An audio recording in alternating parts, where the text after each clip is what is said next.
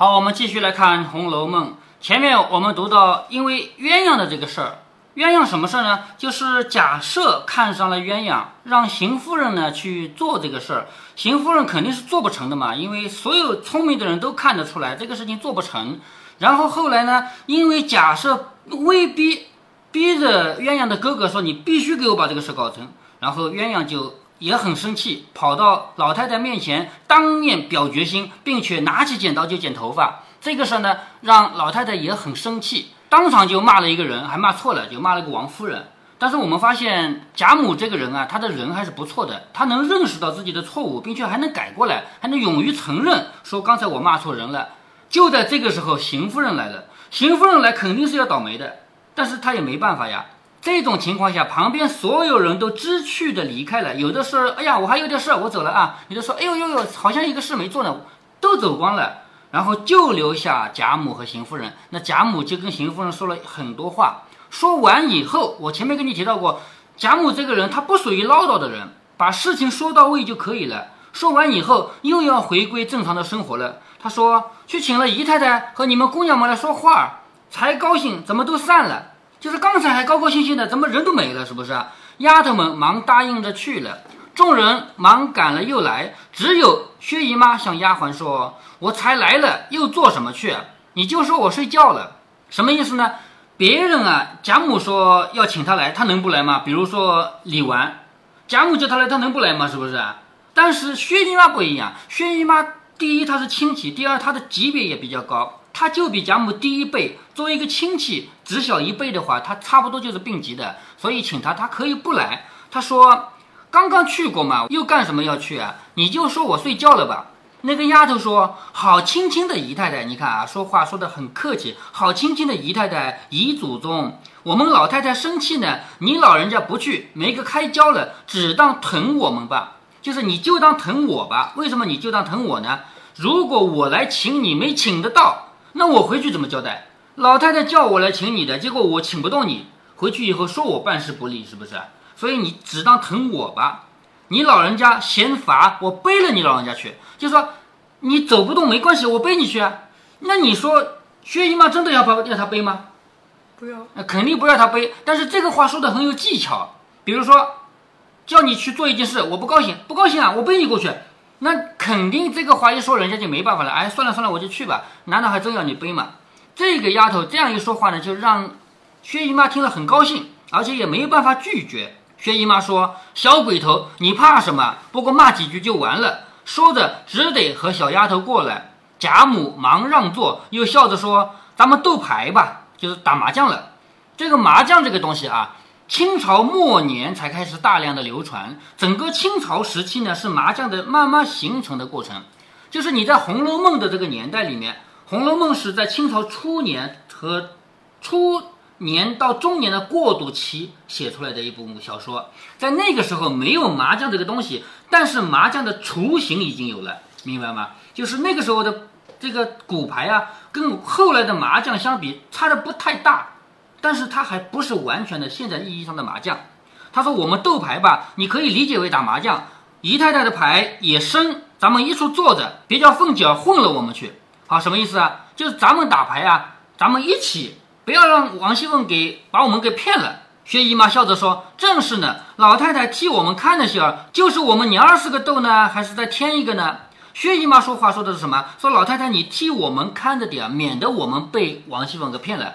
这个话你想啊，如果有人要被王熙凤骗，我觉得肯定是贾母第一个被骗嘛，因为贾母她年纪最大嘛，是不是？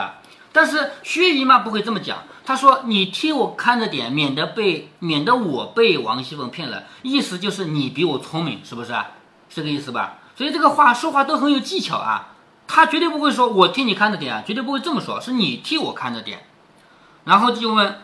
是我们四个人呢，还是再添一个人呢？你猜猜看，这句话究竟是什么意思？如果是打麻将，就真的是四个人打吗？哪有五个人打麻将的，对不对？但是为什么也是四个人？对，也是四个人。既然打麻将就只要四个人打，那为什么他要问这句话？是我们四个人呢，还是再添一个人呢？你肯定想不出来为什么这么问。其实有一句话他不好明说。贾母，你独自打麻将。脑子有点糊涂，眼睛也不怎么好，你要鸳鸯来帮你，可是现在鸳鸯不在场，要把鸳鸯喊过来帮你打。但是你不能直接说啊，说贾母你眼睛都不好了，你看不清了，你能这么说吗？是不是？他就婉转的说，是我们四个人打呢，还是再叫一个人呢？王夫人笑着说，可不就四个吗？你看王夫人这个人，她的脑子转的就没那么快。在整个《红楼梦》里，我们看到比较笨的人就是邢夫人、王夫人，是不是？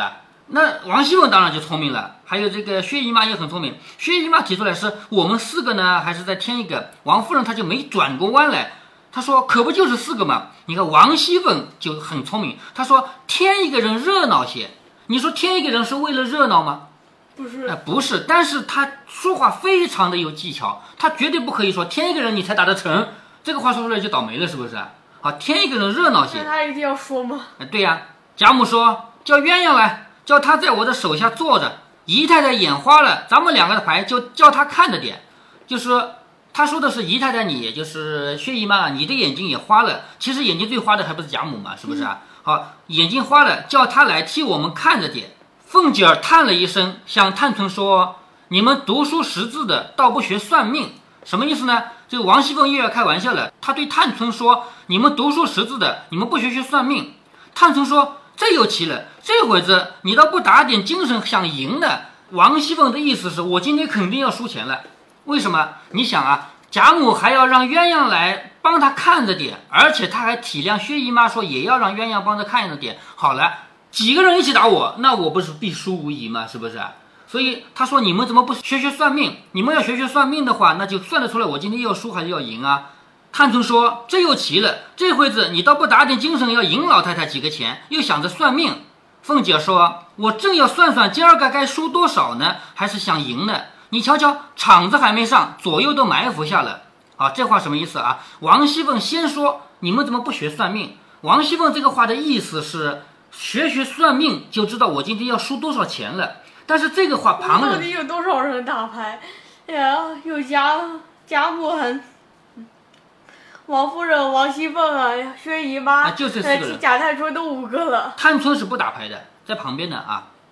探春没有打牌，是王熙凤跟旁边的探春这样说。王熙凤这个话呢，你要拐着弯来想啊，你一下子听不懂。他说：“你们怎么光读书不学算命啊？”那这个话探春肯定不知道什么意思，是不是啊？探春就说：“你不好好的想着怎么打牌，你怎么想算命来了？”王熙凤就解释说：“要算算命才知道我今天是输还是赢嘛。你看看，连左右都埋伏下来，埋伏就是什么？连鸳鸯都埋伏下来了。”说的贾母和薛姨妈都笑了起来。一时鸳鸯来了，便坐在贾母手下。鸳鸯之下便是凤姐儿。什么叫鸳鸯之下呢？这个打麻将是有顺序的，打牌也是有顺序的。我抓这边抓，这边抓，这边抓，是不是？按照这个顺序来的吗？沿着这个顺序下去，这就是下，这是我的下家，这是我的上家，明白了吧？那你看这个顺序啊，鸳鸯来了，坐在贾母的下手，那就是坐右边。然后鸳鸯下面是凤姐啊，就是王熙凤，其实是在贾母的这个方向，铺下红毡，洗牌告腰啊。什么叫铺下红毡呢？你肯定见过打麻将的，打麻将为了防止发出哗啦哗啦的声音，底下是铺一块布的，是不是？现在的麻将桌就是自动麻将桌，它底下也有毛茸茸的，对不对？就是防止发出声音来。说铺红毡就是起这个作用的。然后洗牌告腰啊，洗牌就是把这些牌全部打乱，这样哗哗哗哗哗全打乱，这叫洗牌。告腰是干嘛呢？就是扔骰子。我们四个人坐下来，谁第一个抓，谁第一个出啊？总得有个顺序嘛。扔骰子，这叫告腰。然后好起牌，斗了一回，鸳鸯见贾母的牌已食言。什么叫食言呢？就是这个牌快要糊了，已经只等一张二饼。好，下面呢，为了弄清楚接下来的情节呢，我们有必要先弄清楚麻将的规则，否则的话，你肯定听不懂接下来这个故事是怎么发生的。那我们先来看一看麻将，你肯定见过真实的麻将，对不对？对，那么麻将有哪些牌，你还记得吗？呃，一万两万什么的，还有哎一桶二桶的，还有嗯哎，麻将有这么多种不同的牌啊，万字牌一万到九万，一万到九万不是九个牌吗？乘以四，对不对？好，这是锁着牌，也叫我们这里叫一条、二条啊。其中一条呢是画成一个像麻雀一样的样子。为什么麻将也叫麻雀？就是这个原因，就是这个一条的样子像麻雀，也有人管它叫小鸡的，这个都随便怎么喊了啊。好，一好条像也有喊麻将的一条是，呃，就这个一条。我没见过，都是鸡、鸟、麻雀或者鸡，然后一条到九条，每一个四个，对吧？这是一桶，咱们这里叫一饼，知道吗？哦，咱们这里叫一桶啊，咱们这里叫一桶，普通话和北方地区叫一饼，一饼、二饼一直到九饼，这有每一个四个。然后你看东南西北中发白四个，就是东南西北风，红中发财，白板儿也叫白皮，咱们这里管它叫白皮，普通话叫白板儿。也有的麻将白板儿就是什么也没有，真的是个白板，什么也没画。但是很多麻将都会画一个框，表示这是白板。那这是什么呢？春夏秋冬梅兰竹菊，这个是每一个牌只有一个，一个春，一个夏，一个秋，一个冬，一个梅，一个兰，一个竹，一个菊，这样的一副加在一起叫做麻将。那么麻将的玩法是怎么玩的呢？我现在再找一个图给你看看，你就知道了啊。麻将是首先他把把它堆成这个样子，这你见过的是不是啊？嗯，堆成这个样子以后，扔骰子，扔骰子决定谁先抓，一抓就是四个，他抓四个，他抓四个，他抓四个，他抓四个，然后抓了三个循环以后，不是每人十二个牌吗？对不对？嗯每人十二个牌，接下来他又轮到他了，是不是啊？他抓哪个呢？接下来在这个牌里面，他是抓这个和这个的，为什么他抓这两个？你能想通吗？其实要简化来讲的话，他只要抓一个，但是呢，他抓一个，这个人抓一个，这个人这个人各抓一个以后，是不是他又轮到抓这个了？嗯，是不是？正好间隔四个是吗？你这个看得出来吗？他抓了第一个以后，他是不是要抓第五个？是不是抓呃剩下之前三轮剩下的？对呀、之前三轮从这儿开始抓过来的嘛，对吧？抓到这儿来，现在他是第一个抓的，呢刚开刚才就是他第一个抓的，是不是？现在又到他第一个抓了，他按理说只要抓一个，但是他抓一个，他抓各抓一个以后，他又要抓到这个牌了吧？嗯所以到这里为止是两个，这两个一起抓，但是他不能抓两个啊，他不行啊，他只能抓一个，就等于是什么？我提前把下一个必然要给我的先拿着了，这个你能弄懂了吧？那现在他手里有几个牌？呃，十四个，十四个，他们手里几个牌？十三个。哎，对对对，好，十四和十三是什么区别呢？十四个牌在手里要凑成一个正好一个什么系列，表示胡牌，胡牌就赢了。那怎样的牌叫做赢呢？叫做胡呢？就是你自己手里这十四个牌啊，能够组成三三三三二。那么这个三是怎样的三呢？你看这个三个一条也是三，对不对？但是不一定要三个一条，它也可以这样的，二条、三条、四条，这也是三，明白吗？是不是连续的？对，连续的也是三，相同的也是三，这个你能懂了吧？要么这样的三，要么这样的三。还有一个二呢，二就是两个完全相同的牌，比如说两个一饼，两个东风，这也是对吧？三三三三二组成了这样的十四个牌以后，就说明好，我已经胡了，你们都给我钱。但是你并不是说你拿到十四个牌就真的成成为这样了，没这么好的运气吧？所以如果不能胡，就从自己的这十四个里面挑一个最不可能成为三或者成为二的，把它给扔掉。扔掉以后，自己手里的牌又变成了十三个，干嘛呢？就等着下一次再去抓别的牌的时候，抓回来以后，跟自己手里留下的这十三个能组成下一个组合，能够胡牌。所以把这十四个牌里面的哪一个扔出去啊？这是有讲究的，不是随便扔的啊，要扔。最不能组成胡牌的序列的那个牌，把它扔掉，以便于下一次拿回来的牌跟我手里的牌能够组成可以胡牌的序列。那现在有可能会有一种什么情况呢？我手里有一个二条、三条两个牌，有二条、三条两个牌，没有这个牌的情况下，那我想要赢的话，我有可能既一条来能帮我赢，四条来也能帮我赢，是不是？嗯。一条来了之后，我说啊，一二三，四条来了，我说二三四。这种情况下，就有人说我听牌，听牌是什么意思？我就等一条或者四条，不管来下一个来的是一条还是四条，我都赢了，这叫听牌，知道吗？怎么接来牌的？抓呀，有两种方法，一种就是到中间去抓一个，还有一种是什么？别人出牌的时候不小心出出来了。什么叫不小心呢？因为在他手里可能一条没用，是不是？是不是呃第一个人扔出来的？不是不一定第一个人，这里面有可能谁都会扔，知道了吧？那么到底一个系列多少张牌？什么叫多少张牌？一个系列有多少个牌？是不是三个吗？对呀，但是别人手里可能有一条呀。我刚才说了，我手里有二三两个条，二三二条三条，来一条我也能赢，来四条我也能赢。这个弄懂了以后，你再想着这个一条从哪儿来？不要么自己抓一个出来，抓来的正好是一条；要么就别人手里一条不要，他在他手里没用，扔掉，有可能是不是？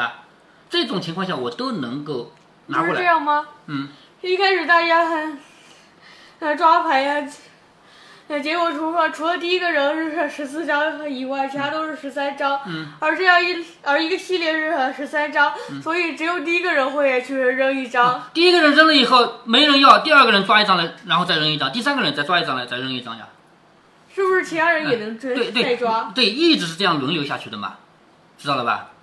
然后这里我们就要弄清这一点啊，就是我刚才说的这一点很重要，就是怎样来得到这个一条，要么自己抓一个，要么别人打一个出来，对不对？嗯。但是我抓一个，这是我的运气，我运气好，我能抓到个一条。你等别人打，别人不会这么打给你的，因为别人都会算，我手里这个一条虽然我不要，但是很有可能打出去被别人胡了，是不是？有这种可能性吗？麻将打得好的人，他的算的功夫很深的，他就想着自己手里有胡，那个牌不要，但是我我就算我不要，我也不能轻易打出去，一旦打出去，有可能别人正等着这个牌呢，是不是？好，下面你看这里就听懂了啊，这里鸳鸯看到贾母的牌呀、只等一张二饼，就是接下来贾母要么自己摸一个二饼，要么别人打一个二饼出来，贾母就胡了，是不是？这就听懂了吧？然后他就递了一个暗号给凤姐儿，怎么递暗号的？他肯定不能说要二饼，那一说的话，贾母就听到了，是不是啊？你虽然是帮着贾母赢的，但你也不能做的这么明显，是不是啊？啊，那他递了一个暗号给凤姐儿，王熙凤呢，她正该发牌，便故意踌躇半晌。好，怎么叫故意踌躇半晌呢？这个事情啊，你想拍马屁，你还不能拍得很明显。比如说，你缺二饼啊，好，我打给你，那你这个赢的就没滋味儿，是不是？你明白吗？我让你赢，我不能让你赢的这么没滋味。就明知道我要二饼，你打个二饼给我，那有什么意思啊？我要假装我舍不得打二饼，然后不小心打出去，哎呀，完了，被你赢了，这个你才赢得开心嘛，是不是？所以这里鸳鸯对王熙凤递了一个暗号，王熙凤知道老太太她缺一个二饼，然后故意踌躇半晌，就故意在那儿想，哎呀，我这张牌我该不该打呢？我要打出去，说不定姨妈赢了。她假装不知道是老太太缺这个牌，她假装在想，我这个牌一打出去，万一给姨妈赢了怎么办呢？是不是啊？但是我如果不打这一张，我没别的好打了呀，是不是？然后薛姨妈说：“我手里没有你那个牌哦，就是你放心好了，你打你的好了，我才不稀罕你那个牌呢。”凤姐说：“我回来要查的，就是你不要骗我，你万一骗我，你赢了我也不光彩，我要查的，是不是？”薛姨妈说：“你只管查，你且打下来，我瞧瞧是什么牌。”凤姐儿便送到姨妈跟前，姨妈一看是个二饼，笑着说：“我倒不稀罕他，只怕老太太满了。”就是他们两个人其实都知道贾母缺二饼，你知道吗？因为刚才鸳鸯使过眼色了，是不是啊？但是他们俩还要假装互相通气，不小心。颜色怎样？嗯、他知道是哪个牌。这个你要问曹雪芹去了，叫我来使眼色，怎么叫二饼啊？那这叫二饼，是不是啊？我才不会呢，是不是啊？但是鸳鸯会啊，曹雪芹会啊，是不是啊？薛姨妈和王熙凤两个人都知道这个二饼是为了老太太打的，但是两个人都假装不知道，所以王熙凤说：“我这个牌打出来是不是你要的呀？”然后薛姨妈说：“我才不要，我估计老太太会要。”两个人在这样商量，还还这这叫他做戏嘛，是不是？凤姐听了，连忙笑着说：“我发错了，就是假装要收回来，说我打错了，我打错了。”贾母笑着已经扔下牌来说：“你敢拿回去？谁叫你错的？”就是贾母很开心啊，终于让我赢了是吧？她直接把牌一摊下来，牌摊下来就是我胡了，而且我绝对不会再收回来了。你把那个二饼给我放下来，你打都打了，你敢拿回去呢？谁让你自己打出来的？那这个时候老太太是赢得最开心的，因为赢得难才开心嘛。如果别人都让着我的，我肯定不开心，是不是？所以他们通过这样一次打牌的过程，让贾母忘掉了前面那个烦恼，就前面鸳鸯的那个事情，一下子就开心起来了。凤姐说：“可是我要算一算命呢，是我自己发的，也埋怨谁？就什么意思啊？我说过我要去算算命嘛，这个牌我自己打出去的，我怪不了谁啊。贾母笑着说：“可是呢，你自己该打你那张嘴，问的自己才是。就是你啊，你要管管你自己的嘴，你要问问自己啊。”又像薛姨妈笑着说：“我不是小气爱赢钱，原来是个彩头。好，这个什么意思啊？就是赌博的人啊，跟我们平常的人不一样。平常比如说你看到地上有个一块钱，你都不一定高兴捡，不就一块钱嘛？有的时候对不对啊？但是赌博的人，他绝对不会少拿一分钱。为什么呢？他要的不是这个钱本身。”他要的是这个彩头，什么叫彩头啊？可以理解成一种运气，就是我今天运气好了，我就一直赢；运气不好，我就一直输。所以赌博的人，他们是不轻易借钱给别人的。为什么不能借给别人呢？借给别人就表示钱从自己的口袋里到别人口袋里去了，是不是？这就是彩头不好。我自己口袋里的钱跑到别人口袋里钱，这会影响我的彩头，会导致我今天输钱的。所以赌博的人是不会把钱借给别人的，这也是彩头。那么，老太太这个话说的也没错，就是赌博的人根本就不会在乎这几个钱的。你像老太太啊、王熙凤啊、王夫人啊、薛姨妈，谁在乎这么几个小钱，是不是？但是不会因为这个钱小他就不要，因为这是涉及到彩头的事情，是关系到接下来的运气的事情。所以你看到这儿，你就应该明白了，赌博的人心里和我们正常人心里是不一样的。好，我们这一段就先读到这儿。